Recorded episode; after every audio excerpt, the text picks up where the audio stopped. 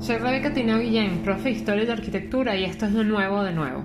Prometo que seremos críticos, pero no demasiado profundos y un poco explícitos en este podcast, que desea revisar cronológicamente las circunstancias sociales, políticas, económicas y culturales que permitieron surgir la arquitectura, el arte y la ciudad del Renacimiento, manierismo y barroco.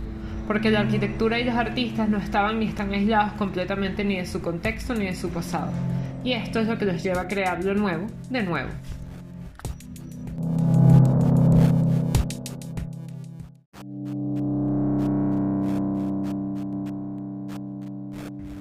Episodio 13. Absolutamente absolutista, lado B.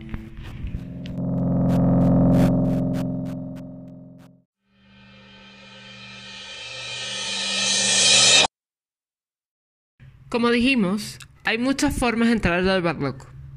Ya en el onceavo episodio hablamos de la contrarreforma desde un punto de vista local italiano y desde un punto de vista un poco más europeo.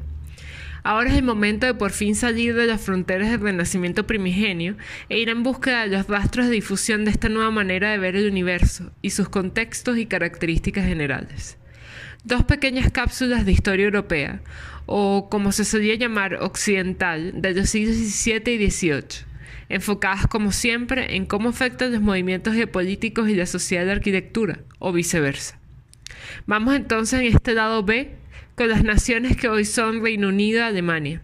La primera surgiendo como tal en 1707 y la segunda representada por el Sacro Imperio Romano Germánico, que en el siglo anterior era la gran potencia Habsburgo con Bohemia, Hungría, Holanda que en 1648 comenzaría con la diplomacia moderna su lenta decadencia.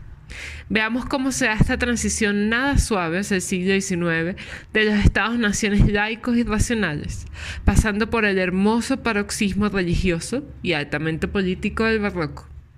Porque realmente lo peor que podemos hacer a estas alturas del partido es generalizar. Recuerda que este episodio está asociado a una de nuestras clases, así que puedes ir buscando en nuestra carpeta compartida las láminas del tema 10b Barroco y absolutismo, lado B. Yo te iré guiando por las imágenes. Ahora déjate llevar.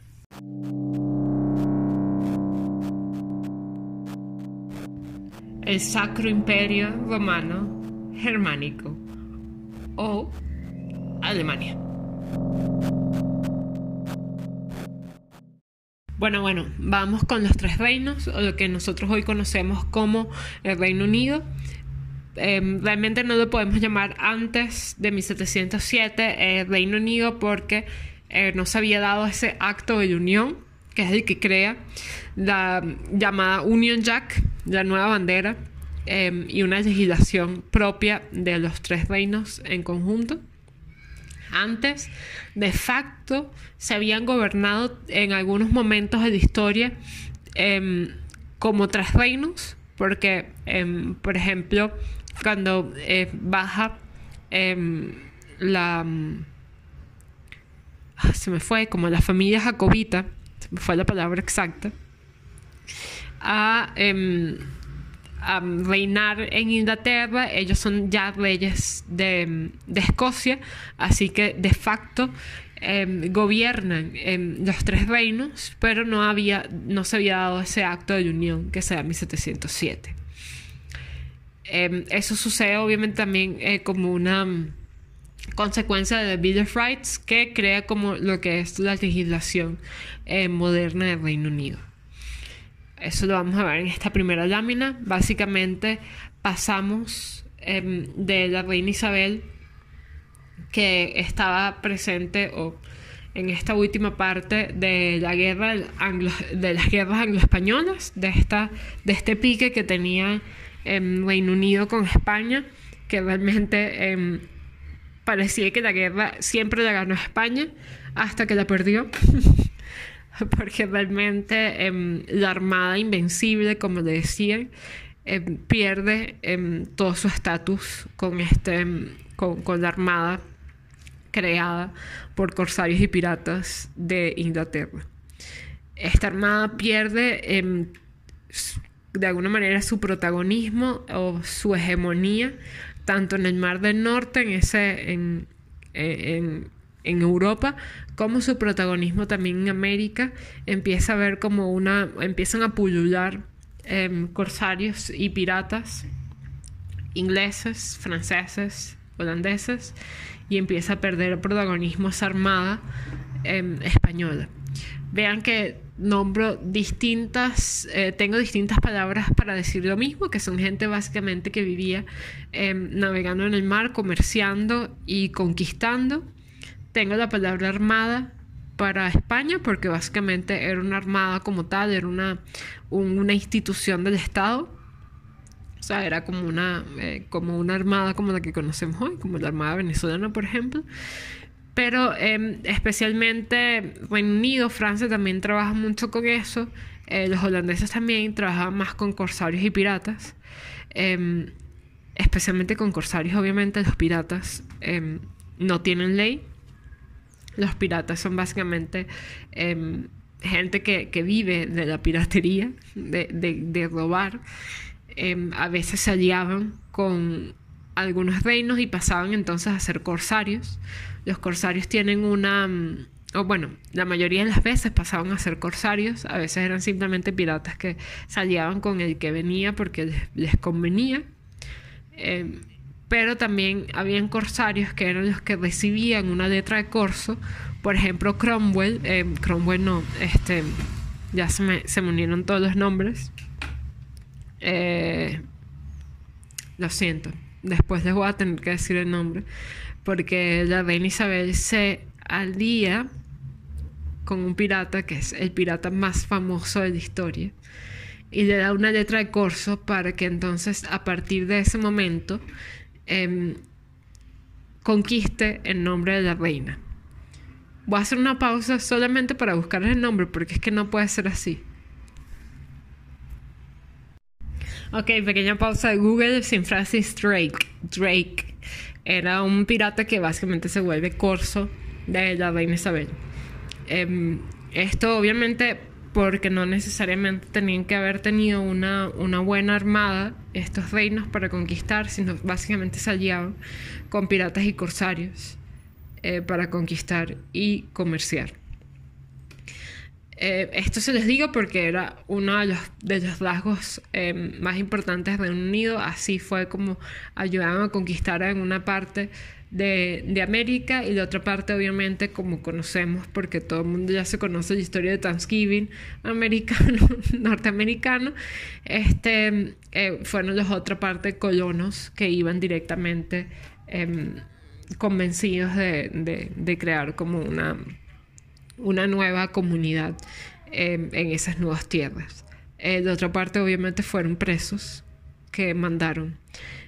Por ejemplo, los que salieron de los alzamientos jacobitas ya en la segunda, en el siglo XVIII o en la primera mitad del siglo XVIII, donde em, ingleses y especialmente escoceses, algunos irlandeses, se alzaron en contra de los reinos. Em, se dieron a partir de, la restauración.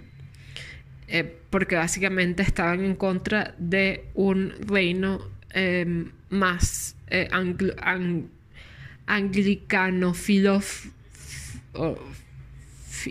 como que, o sea, afiliado a los anglicanos y porque ellos tenían obviamente otra religión. Vamos a ver que a pesar de que em, en la, iglesia anglicana sea como la iglesia del Reino Unido, vamos a ver que hay conflictos religiosos que se vienen dando desde, sí, desde, desde esos siglos hasta em, el siglo XX e incluso el siglo XXI. Hemos tenido todavía em, conflictos religiosos en Irlanda, por ejemplo, pero que se vinieron, fueron muy claves en este momento, por ejemplo, con los alzamientos jacobitas. Em, vuelvo esto, esto, por ejemplo, un ejemplo perfecto de, esta, de estos conflictos son todo lo que pasa en Outlander. Em, si ven esa serie, em, sé que algunas por ahí deben a verla porque este, nos encanta. Si les encanta la historia y un par de eh, escoceses hot ahí, eh, seguramente les va a gustar. Van a aprender muchísimo sobre los alzamientos jacobitas. Estos reinos básicamente se vienen, los reinos jacobitas vienen después de que Isabel I muere sin em, heredero. Em, tratan em, básicamente varios de, tomar el poder, pero básicamente este, los jacobitas vienen de Escocia, obviamente tienen entonces un background católico y a pesar de esto reinan por cuarenta y tantos años en Inglaterra. Entonces, por eso es que yo decía que muchas veces se dio de facto que se, se tenían los tres reinos, pero no había ese acto de unión.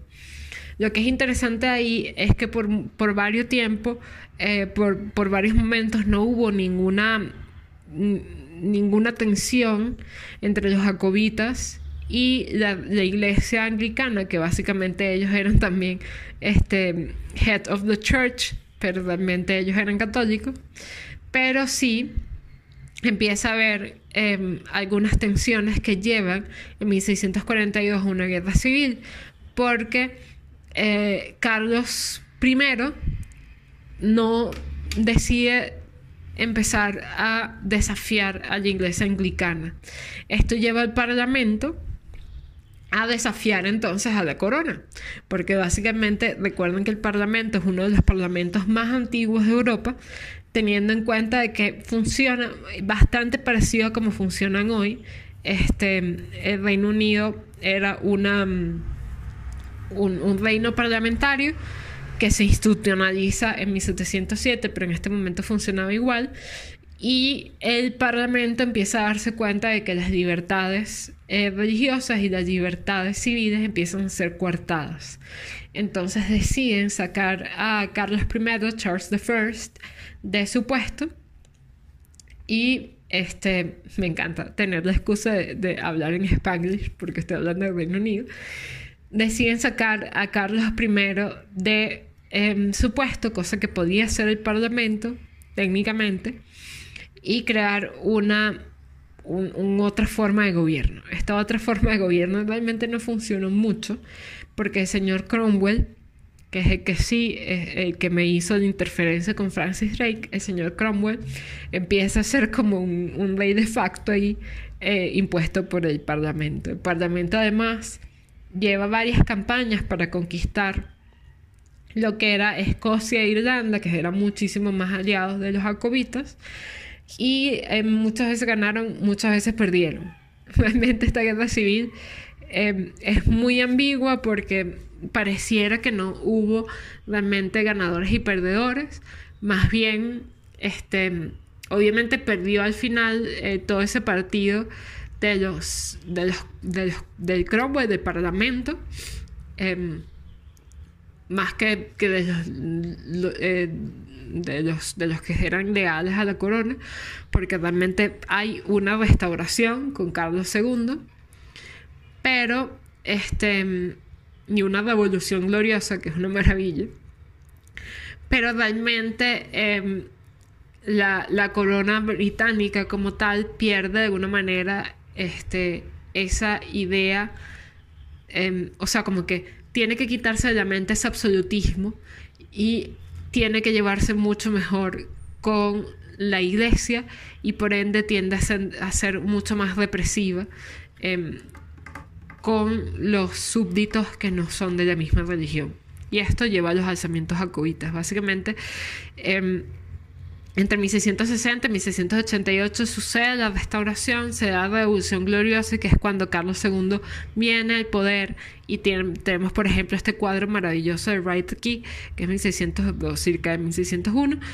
Pero, este, al final, estos jacobitas son alejados del poder y por eso empieza a haber como muchísima más represión. Es una historia como bastante complicada de entender y realmente tal vez no es tan importante para nosotros, pero quiero que entiendan básicamente que hay como una ida y venida de, de, ese absolutismo en el Reino Unido que es coartado por el Parlamento, viene como restaurado, como repotenciado con Carlos II, con esa revolución gloriosa, pero que al final Em, gana de alguna manera el, Parlamento.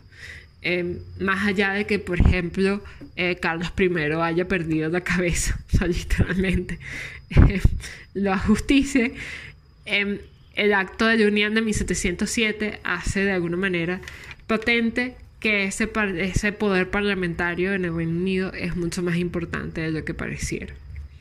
Em, podemos ver eso también si vamos como a una época posterior, siglo XIX, eh, con Victoria, este, incluso con la reina Isabel II y con, con, el rey Jorge, vamos a ver un poco cómo el Parlamento de alguna manera es el que ayuda a, a darle forma a la corona y no al revés.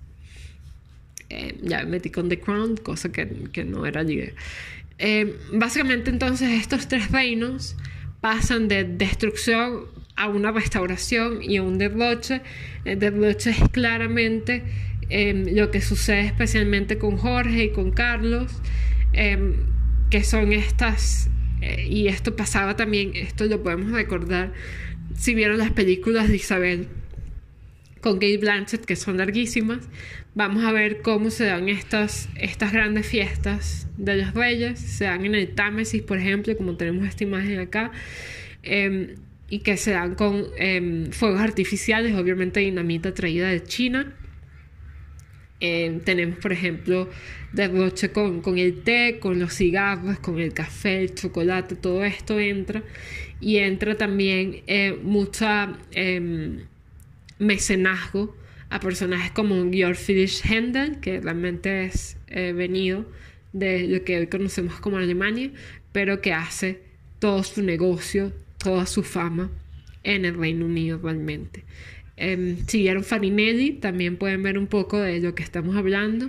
Eh, la gente hacía tour, eh, tours, así como los conocemos ahora, giras, em, también por el Reino Unido y tenían unos teatros especialmente eh, acoplados para la ópera y esta música sinfónica de grandes, este, de gran tamaño, de gran monumentalidad. Exacto.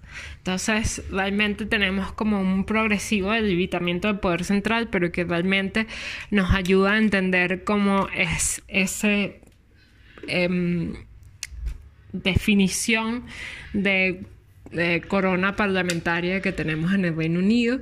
Y al final se da un absolutismo más que todo del aspecto religioso, especialmente con lo que, lo que tiene que ver con, Escocia e Irlanda, pero que en, algunos otros aspectos es mucho más laxo, es mucho más ilustrado, mucho más déspota, eh, mucho menos déspota, perdón, que otras em, coronas como la que hemos visto hasta ahora.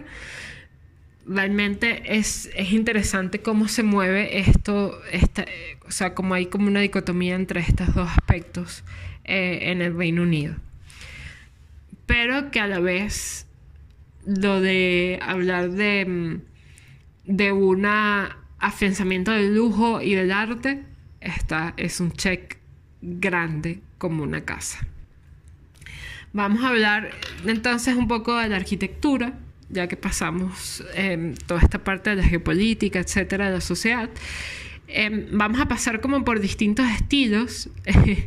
en, el Reino Unido se pasa em, dependiendo de la, de, la familia y del, del gobernante de turno, se le llama distinto a, los estilos. Por ejemplo, está el Stuart Style, que es el que está en este momento. Estará luego el, el, georgiano y luego un poco más hacia allá, por ejemplo, el victoriano. ¿no? Vamos a hablar como estas en este, en este lenguaje. Em, especialmente el, el Stuart Style es el que está como en el, en el, momento que nosotros estamos hablando, pero también está... Em, se está hablando como el palladianismo, se está dando el palladianismo, que es uno de los aspectos interesantes que ya vimos con, Palladio, cómo se introduce a través de sus escritos em, en la arquitectura, en la forma de ver la arquitectura del Reino Unido. Y vamos a tener, por ejemplo, al señor Inigo Jones con la eh, Banqueting House, eh, la Queen's House, también con eh, lo vamos a ver. Este, vamos a ver cómo están demasiado inspirados en Palladio. La McEntee House es súper interesante porque es un palacio, em, un palacio no, es una sala que es realmente tiene un uso em, institucional, pero que no es de la nobleza, pero está manejada con aspectos de una casa paladiana o de un em, salón paladiano. Y vamos a ver que a pesar de eso, de que está como pensado en otra, en otra, en otro tono, em, nos va a dar un resultado acorde con lo que se está dando em, políticamente en ese momento. O sea, le va a dar una cara a la, corona en ese momento. También está la Queen's House, que también está dentro de estos territorios. Está, eh, esta zona sale, creo que es en una de las Tor, creo que es la Tor, esa que nadie ve que es la 2. Este, sale en esta parte de los territorios donde está la Queen's House de, de Inigo Jones. Este señor Inigo Jones em, es el, maestro de, de Wren. Y Wren es básicamente uno de los arquitectos más importantes en el Reino Unido, especialmente en Londres, porque es el que lleva a cargo toda esa reconstrucción de, que, se da después del, gran incendio de 1666. Entonces, este, este ejemplo, por ejemplo, de, iglesia que vemos arriba de la, de, la Catedral de San Pablo, o sea, la iglesia que está arriba, que es una iglesia parroquial, va a ser el gran eh, esquema a repetir en la parte conquistada en, América que... Em, que se mueve en, el anglicanismo o en las, en, las otras em, confesiones cristianas. Entonces, así como por ejemplo hablamos de Jesús, que iba a ser como esa, esa semilla em, de, de, la iglesia del barroco y de, de, de, Europa en América, esta seguramente también va a ser como una de esas semillas, pero en el otro lado de las confesiones. Luego tenemos ejemplos también eh, que van mucho más hacia el eclecticismo, eh, un eclecticismo que ya se va alejando de, ser em, como un estricto paladianismo. Son mucho menos estrictos, son mucho más fluidos, tal vez con esquemas, están mucho más pensados un poco más en el sentido tal vez escultórico, monumental, Em, tenemos, por ejemplo, esta, esta Cascade House de 1702, que además es un ejemplo de los folies ingleses, de esas casas o pabellones que se dan dentro de los jardines ingleses, que recordemos que los jardines son especiales porque están pensados como si fueran naturales, pero igualmente planificados. Y tenemos, por ejemplo, edificaciones de gran tamaño como el Blenheim Palace, hecho por Vanbrugh y Hawksmoor, que realmente estos de arquitectos tienen mucho menos que los academicistas franceses, por ejemplo, son mucho más diletantes en arquitectura, em, pero que también tenemos arquitectos como, como Gibbs, que es la Radcliffe Gallery que está al final, que sale también casi todos los capítulos de, de de Morse.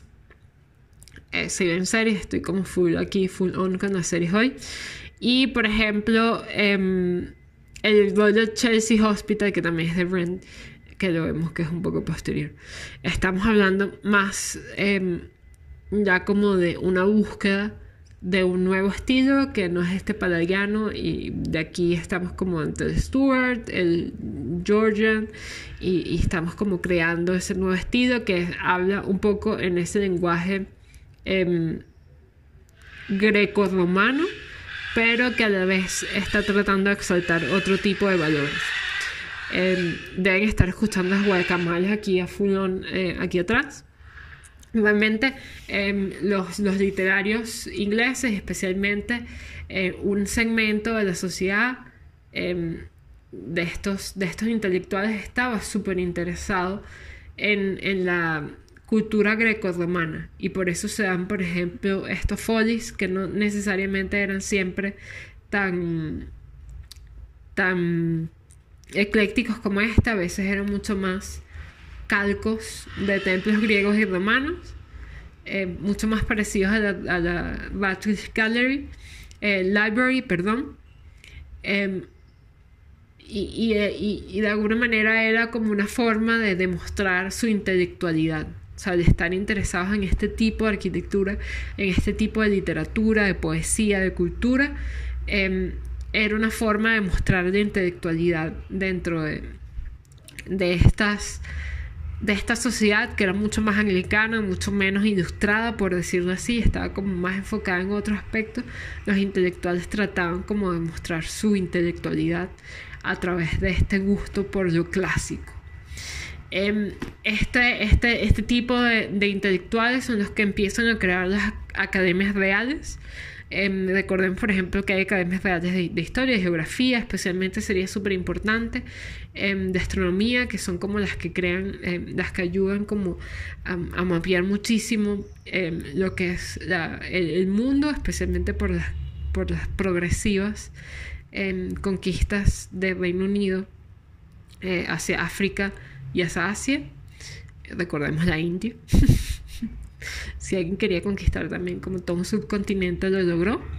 Y tenían también la Royal Academy of Arts que estaba encargada como de esa em, discusión, difusión, estudio del arte y se crearon grandes colecciones a partir de este momento de em, artistas, em, por ejemplo, obras de Rafaelo, obras de, Da Vinci, empiezan a importarse al Reino Unido y a estudiarse, em, así como los, como los, como la gente del Renacimiento, como Brunelleschi o Bramante estudiaron a los clásicos, ellos empiezan a estudiar también a, em, a Rafael o a Da Vinci. Hay una escuela em, especial de los rafaelistas aquí en el Reino Unido. Entonces, tengan tengan en cuenta como ese, ese doble paso, como ese doble estudio entre los clásicos y ahora estudiar los clasicistas era otro, otro aspecto de la intelectualidad. Entonces, básicamente, em, como con todo, quisiera saber qué, qué, piensas cuando ves tipo de, de arquitectura. Em, para mí, por ejemplo, la arquitectura de Unido no la conocemos lo suficiente, realmente tal vez porque nuestro nuestra influencia es claramente otra.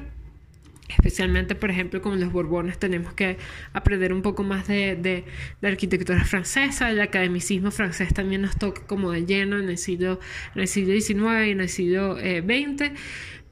Eh, Pero resulta interesante ver cómo es un ejemplo muy claro de una sociedad eh, muy conflictiva, pero que tenía como aspectos muy, muy, muy identitarios y que además logramos por fin separarnos del gótico isabelino, pero ya verán que no dura mucho.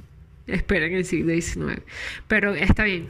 ¿Con qué te quedas hoy? ¿Con qué, qué te parece interesante de esto?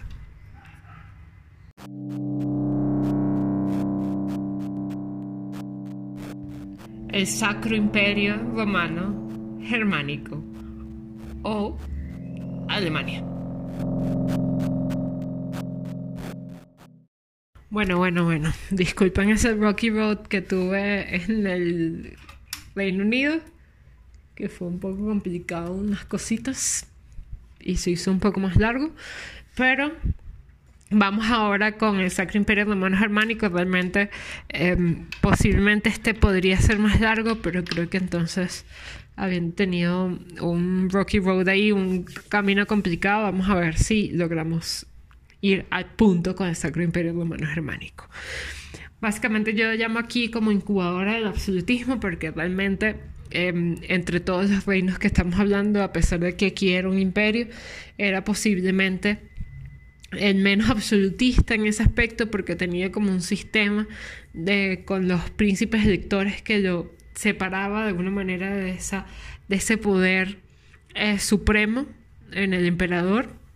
Había evolucionado a no ser eso, pero em, a partir de la guerra de los 30 años, por ejemplo, Brandenburgo y Prusia, em, en la parte de Austria-Hungría, empiezan a tomar un liderazgo importante que incluso haría, especialmente esto pasa en Prusia, haría que le pidan al emperador llamarse reyes.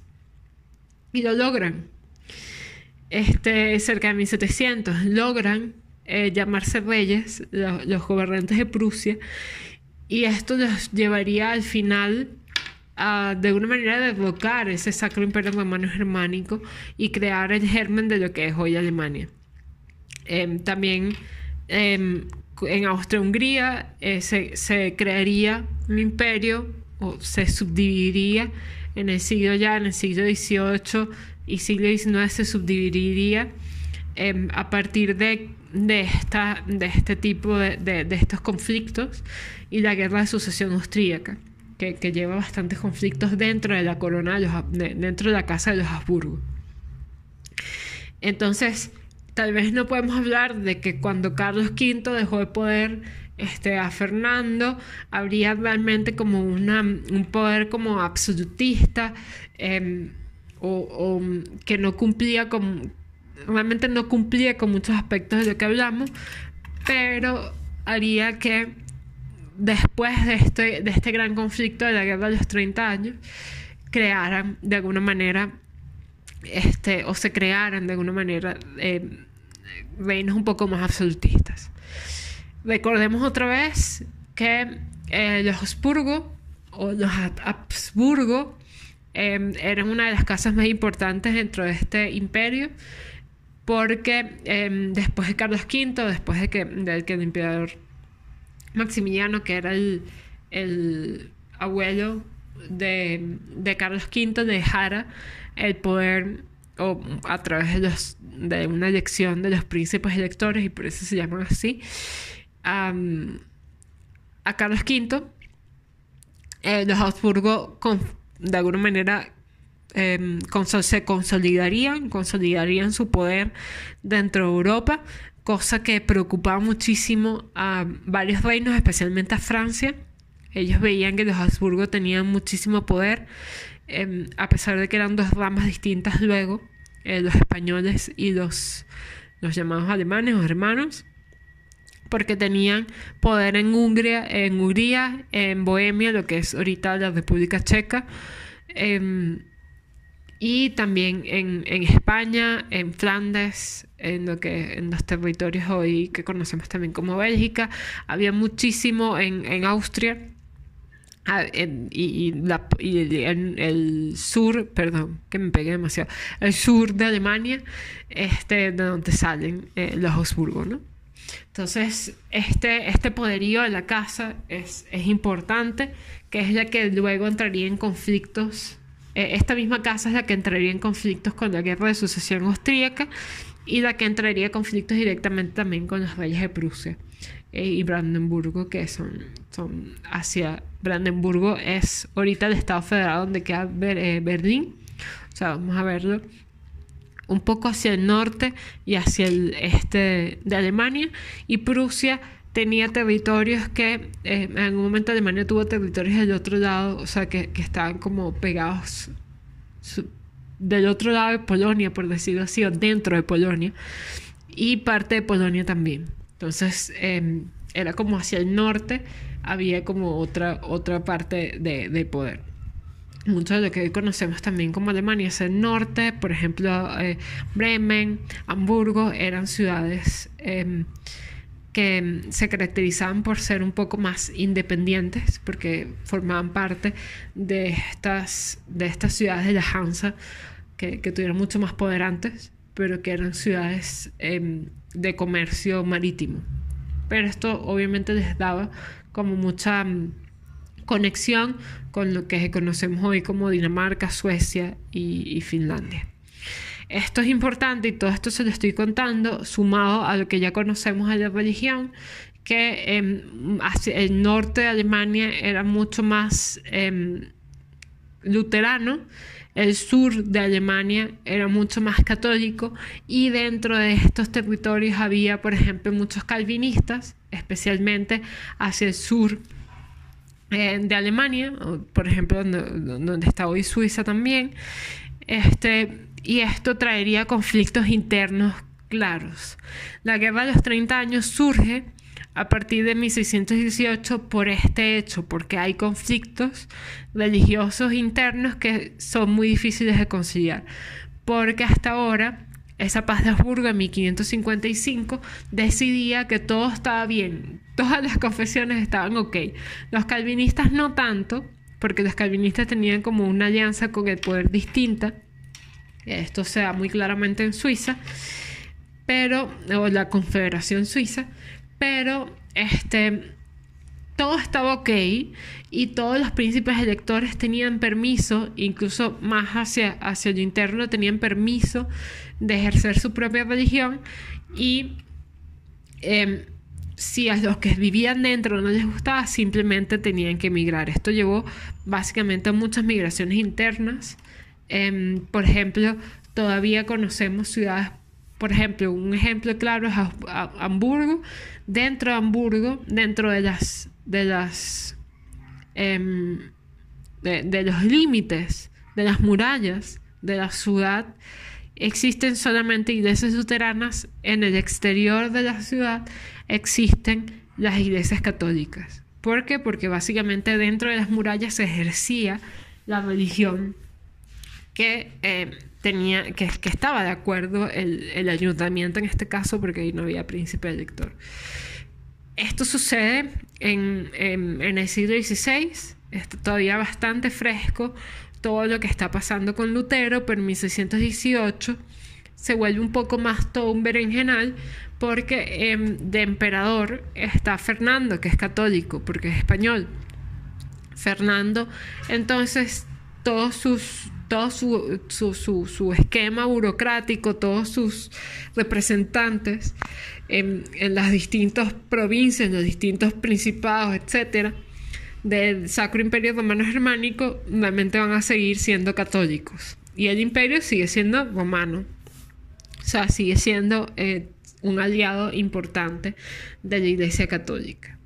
Cuando estos representantes católicos Em, seguramente casi que españoles, seguramente no conocían em, como esta lengua eh, checa, llegan a Bohemia, los, los, del consejo en Bohemia se, obviamente entran en cólera, así como que, que, bola esto, que vengan a, gobernarnos una gente que realmente no conoce este, nuestras tradiciones, no conoce nuestra religión, no conoce nuestro, nuestra geografía.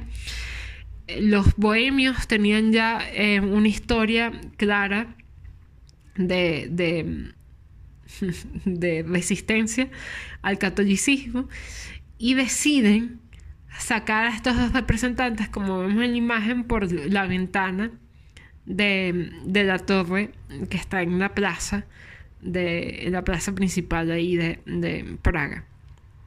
Entonces esta se le conoce como la segunda defenestración de Praga.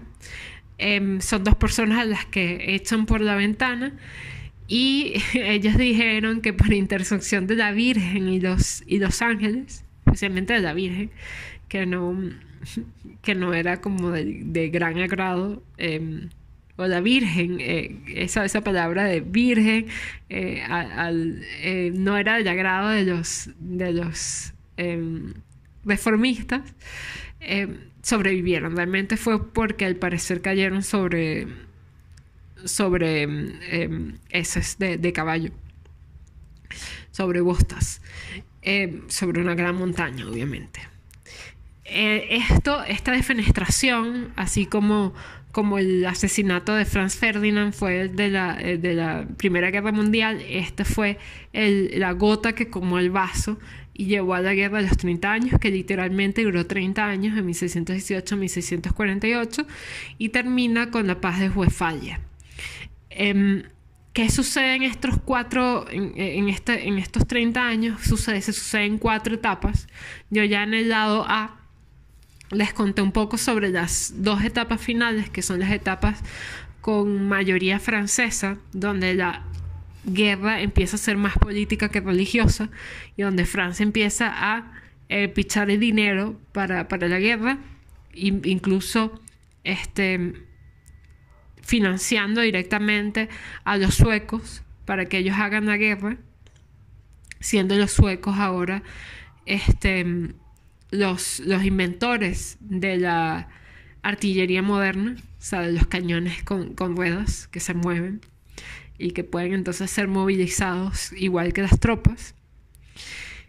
Pero las dos primeras etapas son más que todo una etapa interna que da como que concluye realmente ella concluye el, este, este episodio de, la defenestración hay como una hay una reconquista de estos territorios rebeldes y realmente en Bohemia que había tratado de alzar toda la parte austríaca, a Hungría, había tratado como de, alzar todos estos territorios, incluso un poco hacia el norte, logran reconquistar y termina ese segmento ahí. Pero como había tantas em, diferencias entre ellos, hay una segunda etapa, que es una etapa danesa. Se mete alguien que tampoco está dentro del Sacro Imperio Romano Germánico, así como sucede en la, en la etapa francesa, que, se meten eh, suecos y, franceses. En esta segunda etapa se meten los daneses, que eran de mayoría luterana también, y tratan de, ayudar em, a, los, a, los luteranos que habían sido eh, vencidos em, por, por, los, por los Habsburgos. Em, esta, esta, guerra, por más que, que se se da entre reinos, también así como la conquista de América se dio con corsarios y piratas, aquí también se da con muchos... Se da con muchos mercenarios. Entonces, las guerras se, se, se, pelean también con mucho dinero, porque estos mercenarios son obviamente eh, tropas pagadas eh, por los estados, compradas por los estados, y uno de estos mercenarios que trabaja para eh, los católicos arrasa con los daneses. Entonces básicamente la primera parte de la guerra la ganan los católicos, por decirlo así. Luego con los suecos este, empieza a haber un, poco un par de puntos para, para los luteranos especialmente, pero realmente em, en la paz de Westfalia es notable que no hay perdedores y ganadores. ¿Qué pasa? En la paz de Westfalia es, es, es, el momento donde se da el nacimiento de la, de, la diplomacia eh, moderna porque los gobiernos, los, estados se sientan a través de representantes en un mismo sitio y deciden que ya basta ya de guerra, que ya han sido 30 años y que los horrores de esa guerra francesa que se estaba dando, eh, que fue bastante sanguinaria, eh, si ustedes buscan, por ejemplo, guerra de los 30 años, seguramente van a encontrar que sí, árboles donde la gente las guindaban de los árboles y cosas así. Este, realmente fue bastante fuerte. Eh, hay cuadros también de Rubens que hablan de esos horrores de la guerra. Van entonces a entender un poco em, que esos conflictos religiosos ya no, no, le pueden dar de alguna manera, em, no pueden darle cabida a los estados porque realmente no estaban funcionando y el único perdedor y ganador termina siendo Francia en ese aspecto. Em, ganador porque de alguna manera logra, eh, no, no, no, no deja que ese status quo cambie demasiado, pero al final, porque no cambia demasiado, pierde también. Entonces, eh, esta diplomacia de si esta paz o falla, donde otra vez se hace una tolerancia, una independencia de la confesión, de, de, las, de las confesiones de las personas del Estado. Esto es un paso hacia la separación del Estado y la iglesia, ¿no? Eh, las confesiones eh, se hacen libres y cada quien hace lo que quiere y cada quien este, reina como quiera, porque realmente esto ya em, era, fue de alguna manera la, la última guerra religiosa dentro de Europa, o sea, como una guerra, si queremos, entre comillas, civil. Porque realmente se están dando un par de guerras más de tinte religioso también, especialmente contra el Imperio Otomano, o sea, contra el turco, que da una contraataque también entre 1657 y 1699, donde estuvieron a punto de conquistar completamente a Austria y al imperio austrohúngaro. Recuerden que em, los otomanos, que luego se convertirían ahora en el siglo XX eh, en, esta, en esta nación turca, eh, realmente habían conquistado ya em, parte de Hungría, Rumania, y estaban en las puertas de Austria, logran incluso llegar a Viena. Esto em, era algo que estaba sucediendo o que sucedió justo después de la, de la guerra de los 30 años y lograron em, em, abatirlos de alguna manera o frenar de alguna manera ese, esas conquistas. ¿no? esto obviamente tenía también un tinte religioso pero más que todo era también eh, una, una defensa de los Habsburgo contra, contra un, imperio extranjero. Básicamente esto es una, un, relato corto de, de, lo que está sucediendo en el Sacro Imperio Romano Germánico, que empieza el siglo siendo muy romano, muy germánico, muy imperio, y bueno, no tan sacro, pero realmente eh, eh, lo, sacraliza el, papado, pero este, al final de esta 1648 ya no es ni sacro, ni imperio, ni románico, eh, tal vez un poco solo germánico, porque en 1648 se debilita o se da como la última estocada ese progresivo debilitamiento del poder central, porque al final de esta guerra y en esa paz de, de Westfalia se decía de alguna manera que eh, los, el poder del emperador sobre los príncipes electores es completamente distinto. Ya de alguna manera ese emperador no es como ese chique que conglomeraba todos esos estados. Em, eh, de, de, esos, de esos pequeños estados, los príncipes electores, ya no es así ya el emperador no puede decidir, por ejemplo, la religión del imperio completo. Entonces, em, se va disgregando de alguna manera el poder.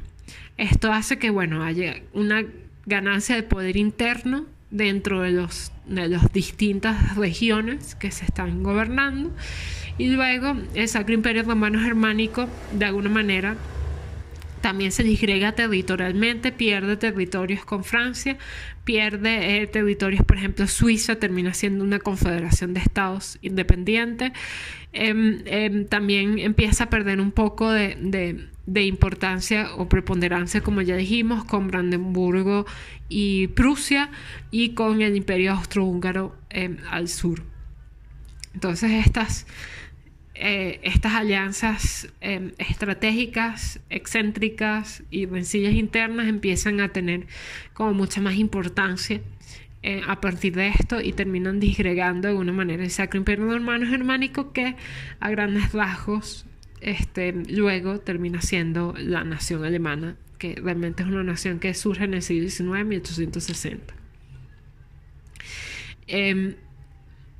se, se, de alguna manera se, se sobrevive a los, a los, embates a los embates otomanos y a estos conflictos de alguna manera mundiales, em, porque recuerden que cuando Europa entraba en guerra dentro de, de, de Europa se están manejando los, los estados o las colonias y cuando Europa entró en guerra, eh, también las naciones que no había naciones, sino colonias, entran en guerra y había también un teatro de, bélico dentro del Caribe, que era mucho más, tiraba más a lo económico, eh, territorial, que, que, de guerras armadas como acá, que arrasaron el Sacro Imperio Romano Germánico, porque fue realmente el, el espacio, el territorio donde más se libraron batallas. Fue, fue bastante... Em, em, arrasado, por decirlo así. Más que lo que sucedería en América, pero América también estaba, entre comillas, en guerra, igual que otras colonias en África y Asia. Entonces tengan eso en cuenta y por eso se habla como uno de los primeros conflictos mundiales, el último religioso y el primero mundial. Em, esto explica también cómo em, em, en, Bohemia, en Austria, en algunos otros principados, se hace como un esfuerzo mayor de lo que se venía haciendo hasta ahora en construcción. Y aquí podemos decir como yo lo llamo el barroco, con, con un el mayúsculo, porque realmente ese barroco germánico, ese barroco más del norte, es el que va a tener como un, como ese, esa plasticidad, ese eh, paroxismo que yo también decía, como que esa exaltación, esa celebración de ese espacio infinito y recargado del barroco.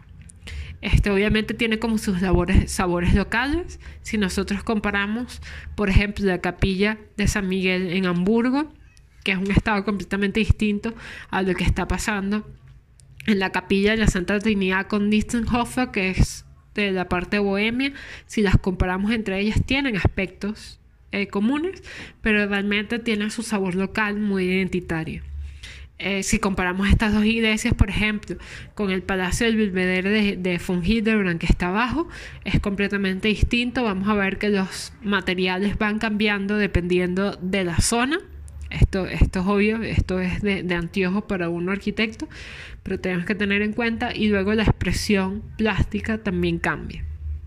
Vamos entonces a tener un barroco eh, luterano, barroco reformista, como la San Miguel de Hamburgo, pero también vamos a tener un, em, un barroco católico que es más el que habla este idioma que nosotros normalmente identificamos con el barroco, que es el que por ejemplo se da en el estado de Bayern o lo que es hoy el estado de Bayern. Eh, por ejemplo, aquí tenemos, eh, dejen que tome en cuenta el orden, la capilla de San, de San, San Juan Nepomuceno de los Assam, de los hermanos Assam, por ejemplo la Weiskirche de Zimmermann y por ejemplo acá abajo tenemos justo debajo de las Assam está la, los 14 santos de Neumann y al lado em, la Marienburg de, de que es la, la cuna de Rococó. Entonces, este, este tipo de barroco tal vez es como el que nosotros cuando pensamos en barroco pensamos en esto. Seguramente pensamos en Versalles también, pero eh, plásticamente pensaríamos tal vez en esto, ¿no? Entonces, vamos a ver cómo em, tal vez hay rasgos que son horizontales a todo, pero vamos a ver que hay sabores locales distintos.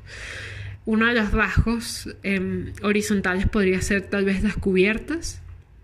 Son cubiertas normalmente metálicas. Vamos a ver que hay muchas em, cúpulas metálicas que son, por ejemplo, de cobre, que ahora se vuelven, que luego se vuelven verdes. Esto lo vamos a ver especialmente, por ejemplo, en el Palacio de Belvedere Hildebrand, en San Carlos de Borromeo de Fischer von Erlach y también en el Palacio de Sanssouci eh, de von Nobelskop, eh, Entschuldigung.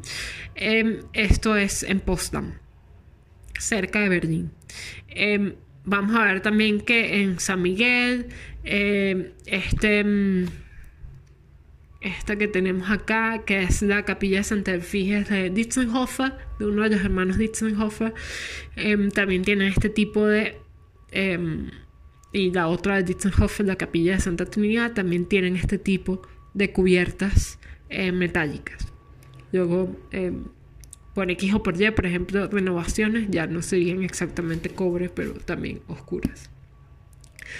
Eh, otro tipo de, de, identificatorios es también esta plasticidad de las cúpulas, que son estas cúpulas que, que, ya no hablan como en, esta, en este lenguaje semisférico clásico, no necesariamente. Vemos dos ejemplos muy clásicos eh, por ejemplo, la Frauenkirche y la capilla de, la iglesia de San Carlos Borromeo, pero también vamos a ver ejemplos mucho más plásticos como la de los Sitzenhofer, que hablan un lenguaje mucho más bohemio, mucho más austrohúngaro. Esto podría ser tal vez uno de los ejemplos. Eh, pero vamos a ver que dependiendo de donde se está movilizando eh, el barroco, se está dando una profusión distinta de, elementos y una forma distinta de ver el espacio. Algunos aspectos es un poco más clásico, algunos aspectos es un poco más plástico. Em, otra cosa que es importante, em, que justo se me olvidó, además de, de, la conquista del infinito a través también de la plasticidad de Rococó, también vamos a ver eh, ejemplos un poco más estrictos, un poco más hacia el absolutismo francés y los esquemas italianos. Esto sucede, y ya me acordé de lo que les quería decir, porque hay mucho em, arquitecto importado, pero especialmente se da esta arquitectura, no por ejemplo como en España, que casi como hay mucho más, y en Francia, que hay mucho más arquitecto importado, el porcentaje es mayor que, que el local. Aquí se va a dar mucho arquitecto local y van a ver, por ejemplo, familias como los Dietzenhofer, que van a ser como una, una hegemonía de arquitectura en algunas zonas. Este, los Dietzenhofer se movían especialmente hacia el sur del Sacro Imperio Romano Germánico, Bohemia, Austria, y van a crear como una gran em, eh, hegemonía, un, monopolio. Em, este, la G es de Georg Dietzenhofer y el otro es Kilian Ignaz eh, Dietzenhofer. Kilian como jugador de fútbol. Em, también están los hermanos Assam. Hay distintas, em, sí, distintos nombres así como de familias. Y por ejemplo vamos a ver a Neumann em, en uno de los, de, de los edificaciones que vamos a estudiar. Súper importante, señor Neumann. Y porque es uno de los que tal vez de estos, de todos estos arquitectos, de los que más obra tiene. Y obra em, innovadora, obra em, que nos va a traer muchas consecuencias em, en el barroco. Entonces, obviamente, eh, siempre les pregunto lo mismo. ¿Qué es lo que más le llama la atención de esta arquitectura? Eh, ¿cómo se imaginan ustedes que puede ser? Em,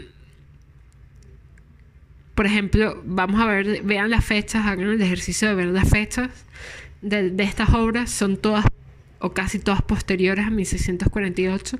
¿Cómo se imaginan ustedes que debió haber sido el, el sentimiento de levantar una, unas, unas nuevas naciones, unos nuevos eh, ciudades a partir de esta guerra, de esta guerra que arrasó Europa por 30 años.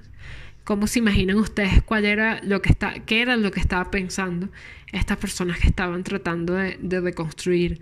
Em, estaban pensando tal vez en buscar una identidad propia, en buscar una representación del poder em, que fuera importante, o por ejemplo diferenciarse, celebrar em, la religión a partir de estas edificaciones, esto, o buscar nuevas formas de expresión. Estas son las que se me ocurren. Ustedes que creen que podrían estar pensando y realmente con cuáles se quedan de todas estas em, edificaciones. Para mí, el barroco em, germánico, por decirlo así, en, rasgos generales, esta vez el que más me llama la atención, así como me di cuenta que el, barro, el manierismo era como una época que me encantaba, eh, me, eh, fui descubriendo que el barroco em, germánico era uno que me llamaba mucho la atención, especialmente creo que es por la diversidad de aspectos que tiene y que no tiene esa dicotomía Borromini Bernini, sino que hay mucho, eh, hay mucha zona gris que cubrir, mucha zona interesante.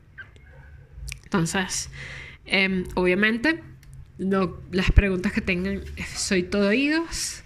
¿Qué no conocías de todo este, este podcast eh, que te parece interesante o que ya sabías y querías profundizar o que no conocías y quieres profundizar? Eh, soy todo oídos y especialmente porque voy a escuchar unas exposiciones bellas de ustedes próximamente. Como esperaba, el Sacro Imperio Romano Germánico no fue más corto, Pero espero que hayas disfrutado porque además este es el último capítulo del podcast. Yo como siempre recordándote que hay actividades asociadas a este episodio.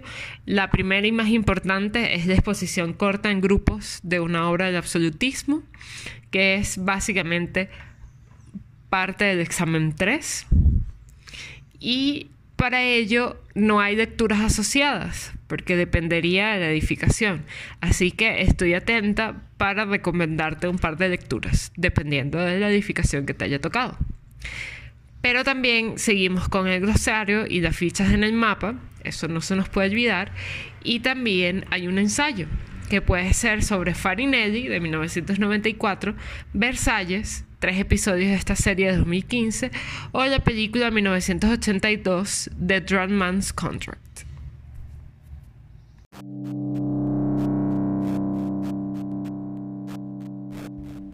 Y esto es todo por este episodio de De Nuevo de Nuevo pero estoy clara que esta no es la última palabra, así que no dudes en dejarme tus comentarios o preguntas. ¿Quieres saber algo más sobre un tema? ¿Quieres complementar o discutir sobre algo? Sígueme, déjame un voice y empecemos el diálogo.